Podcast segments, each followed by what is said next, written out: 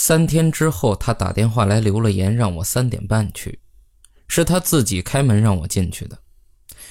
这次他没有穿蓝色睡衣，而是穿了一套白色水手服，衬衫下摆在臀部上方收得紧紧的，鞋子和长筒袜也都是白色的。那副身材不仅我看得出，他自己也是心知肚明。我们进到客厅，桌子上放着一个托盘。贝尔今天休息，我在沏茶，你也来喝一杯吧。呃，不必了，谢谢你，纳德林尔太太。你先生如果决定续保的话，我一会儿就可以办好。你请我来，我想他应该已经决定好了。贝尔休息，他自己沏茶，也就是说他自己一个人在家，而请我来谈保险的事儿。我并没有感到意外，我的这种反应让我很不安。我想离开那里，不管拿不拿得到那份续保了。哦，喝点茶吧，我喜欢喝茶。借他下午可以休息一下。你一定是英格兰人？啊，不是，我是土生土长的加州人。那这可不多见，多数加州人都出生在爱荷华州。啊，我就是。你看，没错吧？要加柠檬吗？不用，谢谢。两块糖？不要糖，就原味吧。不喜欢吃甜的吗？他朝我微笑，我看得到他的牙齿又大又白，好像也有点爆。呃，我和中国人打交道打得多了，他们让我改掉了美国人喝茶的习惯。我喜欢中国人。我要是做炒面，所有的东西都从公园旁边那家店里买，就是林先生开的。你认识他吗？认识好多年了。哦，是吗？他的眉毛上扬，完全没有了疲惫。之前的那种印象是因为他前额上有一片雀斑。他发现我在看。你在看我的雀斑吧？哦，是的，我喜欢那雀斑。我可不。我喜欢。我以前如果出门走在太阳底下，一定会在额头上包好头巾的。但是太多的路人会停下来让我给他们算命，呵呵，我后来只好不再戴头巾了。你不会算命吗？不会，加州人这种本事我倒是学不会。不管怎样，我还是喜欢那雀斑。他坐到我身边。我们一起聊林先生，他其实只是一家中国杂货店的老板，还兼一份市政厅的工作。我们每年给他保两千五百美元的险。现在我们可以谈起他，好像他一下子成了有头有脸的人物。哎，真是奇怪。但过了一会儿，我把话题转向了保险。那么那些保单呢？他还在说汽车俱乐部，但我感觉他会和你续保的。啊，那我很高兴。他静坐了一会儿，摆弄着他的衬衫，折起边角，然后又抚平。嗯，我没有和他谈起意外险的事儿。没有吗？我不愿和他谈这件事儿。啊，我可以理解。要和他讲，他应该买一份意外险，这真是让我开不了口。但是，你知道，我先生是西部管材供应公司的洛杉矶地区代表，他在石油大厦上班，对吗？他的办公室在那里，但是他大多数都在油田。哦，在那里可是相当危险啊！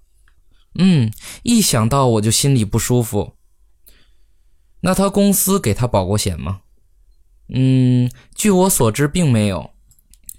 啊，做这种行业可不应该有侥幸心理。然后我决定，即使我的确喜欢他的雀斑，我也要摸清我们的处境。啊，这样吧，我来和你的先生谈这件事，怎么样？你知道的，我一定不会说我是怎么会有这个想法的，只是在和他见面的时候提起这件事儿。哎，我真是不愿意和他谈这件事儿。我说了，我来谈，但是他之后就会问我的意见，而我不知道说什么好。哎，真让我担心。他又折起了衬衫边角，然后过了好一会儿，他说：“赫夫先生，有没有可能我来为他买一份保险，而完全不要打扰到他呢？我自己有一小笔零用钱，可以付给你保费，他不会知道的。嗯，其实是一样的，但就不用这样担心了。在保险业做了十五年。”他的意思我当然清楚。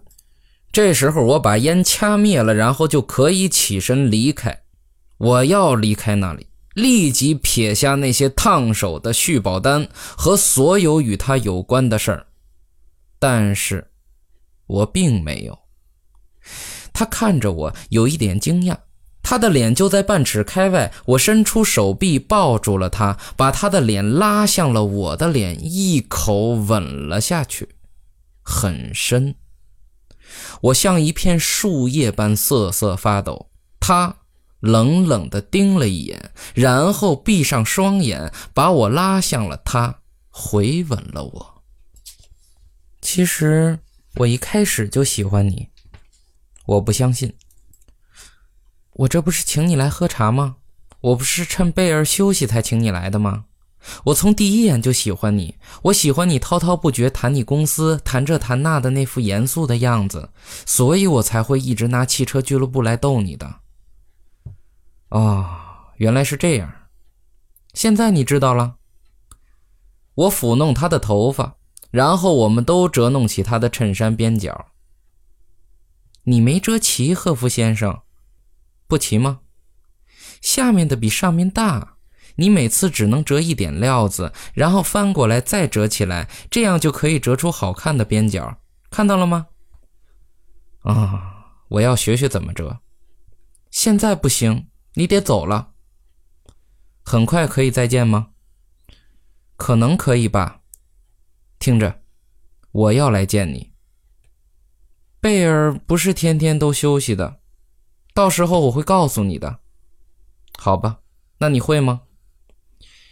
你可不要打电话给我，我会告诉你的，我保证。嗯，那好吧，亲我一下，说再见。再见。我住在卢斯费利斯地区的一栋山间单层别墅。白天我雇一名菲律宾男佣，他晚上不在这里过夜。那一晚下着雨，所以我没有出门。我升起一堆火，坐在那儿，试图理清我的处境。我当然清楚我所处的形势，我面临深渊，我在边缘上眺望。我一直告诉自己要离开那里，要快，再也不要回去。但我只是一直在这样告诫自己而已。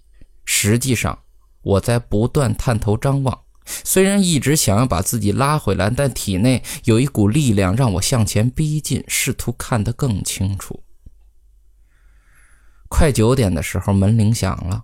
我一听就明白是谁来了，他就在门口，穿着一件雨衣，戴着一顶橡胶小泳帽，雨滴在他的雀斑上闪闪发亮。我帮他脱去了这些，看到他一身毛线套衫和休闲裤，就是好莱坞地区的人最普通的穿着，但是他穿起来就与众不同。我带他到火炉旁，他坐了下来，我坐在他的身旁。你怎么拿到我的地址的？我突然发现，即使在那时，我也不希望他打电话到我办公室问关于我的问题。电话簿？哦，惊讶吗？嗯，不。哼，我喜欢你那样，我从来没有见过别人这么自负。你先生出去了？哦，去长滩了。他们说要新打一口油井三班倒。他得过去，所以我就上了一班公交车。我想你大概会说见到我很高兴。长滩，好地方。我跟罗拉说我去看电影了。罗拉是谁？哦，我的妓女。年纪还小吗？十九岁了。好了，你见到我到底高不高兴？啊，当然高兴，当然。我不是在等你吗？我们谈到外面雨有多大，说可别发大水了，别像一九三四年元旦前夕那次。还谈到我要开车送他回家，然后盯着火堆看了一会儿。今天下午我昏了头，不太严重吧？嗯，有一点儿。你感到自责吗？有一点儿。我以前从来没有这样过，自从结婚以来，嗯，所以我过来了。你表现的好像真的发生了什么事儿一样。嗯，的确发生了一些事儿，我的头绪都乱了，这难道不算吗？那那又怎样？我只想说，你不是真心的。不，我是真心的。如果我不是。就不会过来了，但是我的确想说，我下次再也不会这样了。你确定？当然确定。我们应该试试看。不，请别，我是爱我先生的，近来比以前更爱了。我盯着火堆看了一会儿，我应该抽身，现在抽身还是好的，这我是知道的。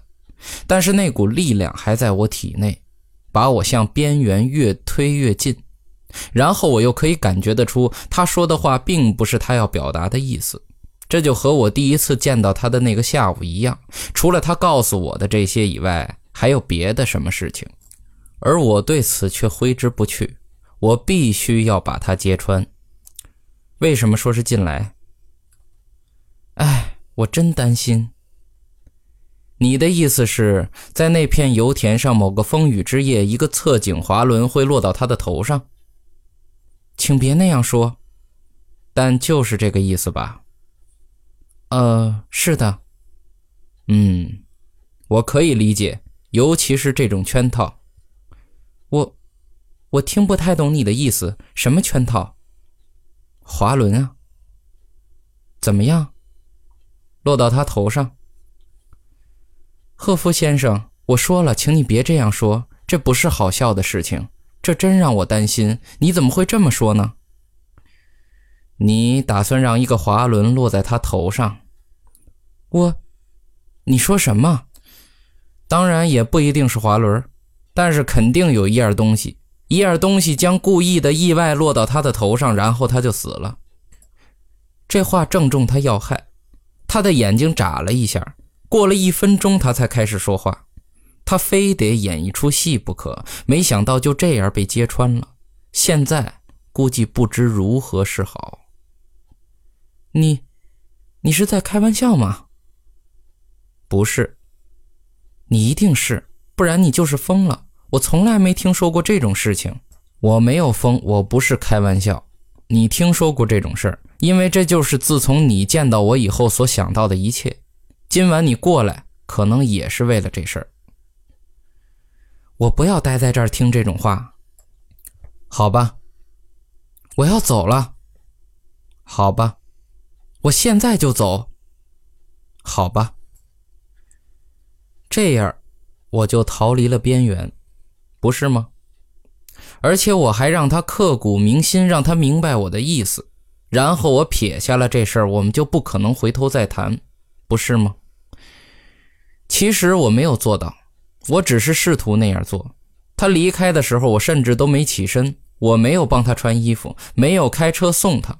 我对他就像对一只流浪猫一样。但与此同时，我一直都知道，第二天晚上还是会下雨，他们还是会在长滩探井。我会升起火炉，坐在边上。快到九点的时候，门铃就会响。他进门时连一句话都没和我说。我们坐在火炉旁，沉默了至少五分钟，然后他开了口：“你昨晚怎么能和我说那种话呢？因为我说的都是实话。你本来就会那样做，还会吗？在你说了那些话以后，我想还会的。在我说了那些话以后，但是沃特，我今晚再来就是为了这件事儿。”我仔细考虑过了，我发现我说过的一两件事情可能给你留下了一种完全错误的印象。其实我也很高兴你向我提出了警告，因为不然我有可能还会向别人说起这件事儿，却全然不知别人听到这句话可能会做出的理解。但是既然现在我已经知道了，你一定要明白，那种事情我一概不会去想的，绝对不会。这意味着他一整天都胆战心惊，怕我会警告她丈夫或者惹什么麻烦。我不依不饶。你叫我沃特，你叫什么名字？菲利斯。菲利斯，你好像以为因为我可以告发你，你就不会去干了。你还是会去，而我要帮你。你，我，我又让他吃了一惊，而这次他甚至都没有试图演戏。我不可能让任何人帮我，这是不可能的。你不可能让任何人帮你。你听我说，你最好找个人帮你。你自己一个人干成，没别的人知道，当然好。问题就是你做不到，和保险公司对着干，你可办不到。你必须要有帮手，而且最好是对这行熟门熟路的人。你这样做是为了什么？你当然是一个原因。还有什么？钱。你的意思是你会骗你的公司帮我干这种事儿？为了我，还为了我们可以拿到的钱？没错，我就是这个意思。而且你最好也实话实说，因为一旦我开始行动，就要达到目的，一条路到底，不允许有任何闪失。但是我要明确我的处境，你不能跟我开半点玩笑，尤其在这件事上。